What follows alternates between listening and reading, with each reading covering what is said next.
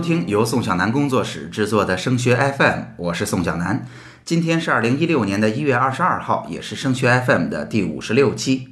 升学 FM 是一档与高中的家长和考生分享与高考、留学有关的信息与经验的播客节目，专业、实用、接地气是我们的标签。您可以在喜马拉雅、荔枝 FM 和企鹅 FM 三个平台搜索“升学 FM” 收听最新节目。我们也很愿意与高中的老师、高中家长 QQ 群、微信群的群主交流合作，将我们精心制作的播客节目和在线直播互动课程带到您的群里，切实帮助您身边的家长们解决孩子升学过程中的疑问。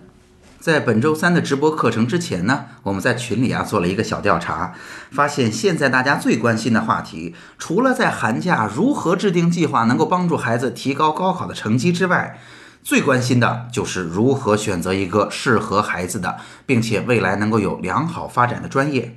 很多家长啊都会发现，因为缺乏这方面的课程和信息，专业的选择呀无从下手。而且有的时候孩子们会提出一些天马行空的想法，我们说同意也不是，说不同意呢，还会影响孩子复习的情绪。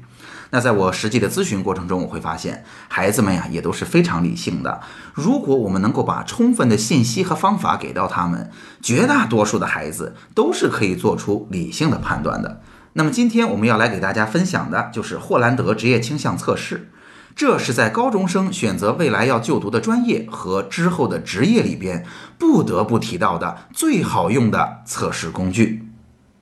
首先啊，我想告诉大家，心理学里边啊，其实真正靠谱的测试并不是很多，因为心理啊也是一个理科，是一个研究型的非常严谨的学科。那在心理学里能够被广泛认可的、有扎实长模的啊，可信度非常高的测试不是特别多，因为一个好的测试需要很高很高的成本，它不但要有很好的专业的团队来制定题目，还需要做大量的人群的实验来收集数据，所以在心理学里边，真正被公认的测试是屈指可数的。那么再加上大部分的职业测试啊，都是给职场的人士使用的。如果再缩小一下范围，针对高中生选专业、选职业合适的，就只剩了霍兰德职业倾向测试了。那如何看待我们在网上经常会看到的各种各样其他类型的测试呢？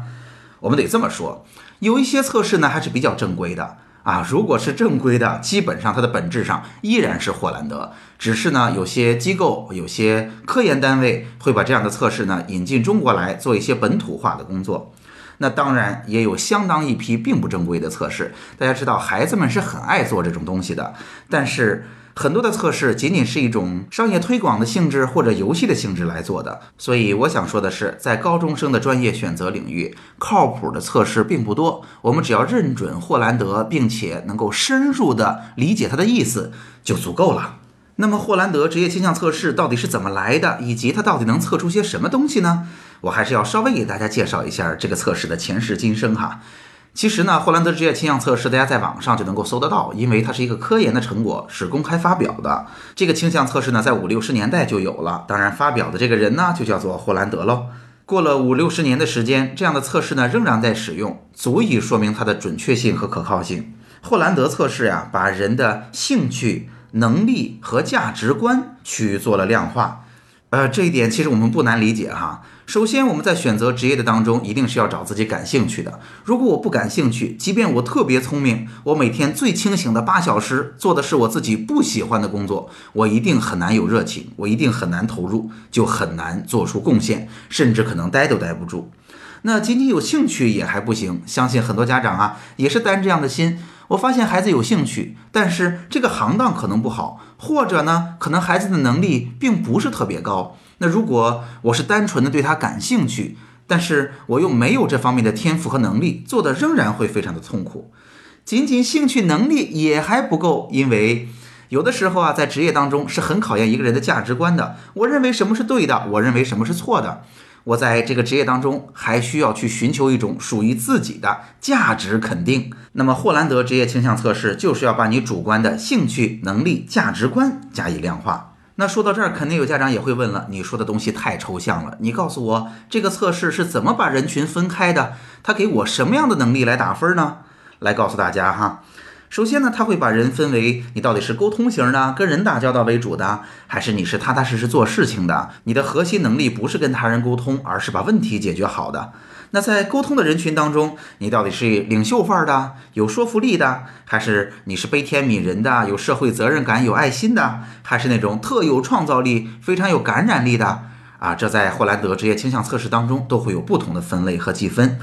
那对于那些扎实做事情的人，你到底是属于动手能力特别强的、心灵手巧的呀，还是属于逻辑特别严谨啊、抽象思维能力很强、特别适合做研究的呀？还是你更适合给你一个明确的规则，就像会计一样，我在规则里边能够不断的重复、不断的重复，积累经验，用好规则，变成这个领域里边的行家。用一句话概括呀，霍兰德职业倾向测试就是把人的能力进行了分类，并且在兴趣、能力、价值观三个维度上去打分儿，最后通过分数的记录来告诉你你更适合哪一领域的工作。那当然，我们看到了，在这儿提到过的仅仅是主观因素。霍兰德职业倾向测试做的就是把你的主观能力和客观的职业加以匹配。当你做完了这个测试之后，给到你的结果就是你适合哪些的职业了。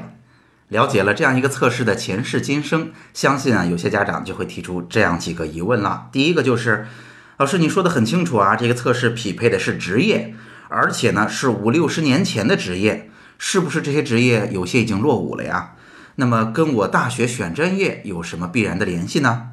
的确，这是个好问题。在我自己的工作当中，我会把霍兰德职业倾向测试所描述的五六十年代时候的职业。换成现在大学我们在报考当中所要填写的专业，这样测试做完给到你的结果就是我适合在现在的大学里边学哪些专业。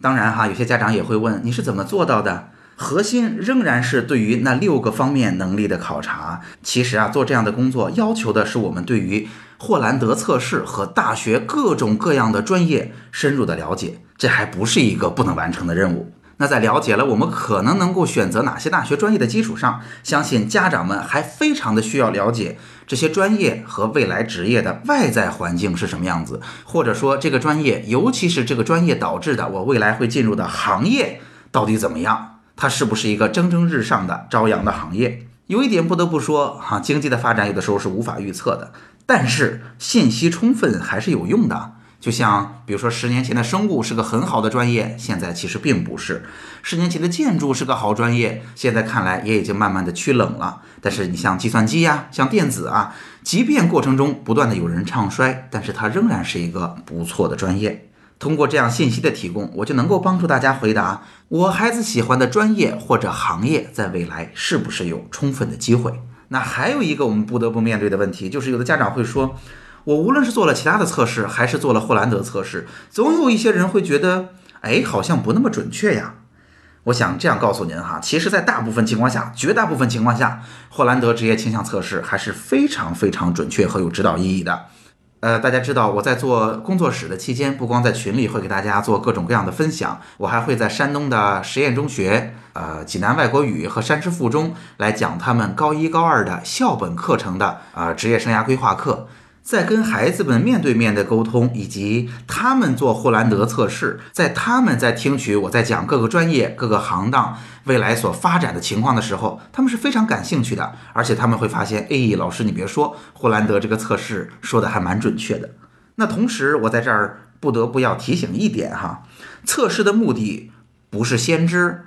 不是老中医，不是要预测你的未来会是一个什么样的人。测试更多的是帮助我们以统计的规律了解自己。